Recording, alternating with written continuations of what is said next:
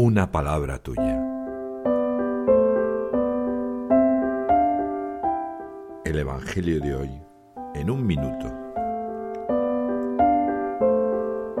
Mateo, en su capítulo 6, en los versículos del 7 al 15, narra el momento en que Jesús dice a sus discípulos, Cuando recéis, no uséis muchas palabras, como los gentiles, pues vuestro Padre sabe lo que os hace falta antes de que lo pidáis.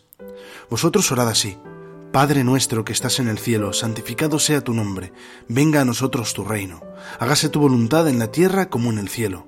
Danos hoy nuestro pan nuestro de cada día. Perdona nuestras ofensas como también nosotros perdonamos a los que nos ofenden. No nos dejes caer en la tentación y líbranos del mal, porque sólo si perdonáis a los hombres sus ofensas, os perdonará vuestro Padre Celestial. Este Evangelio es clave. Me recuerda que soy hijo de Dios. Dios es nuestro Padre, somos hermanos y tenemos que darle gracias. Me comporto como tal.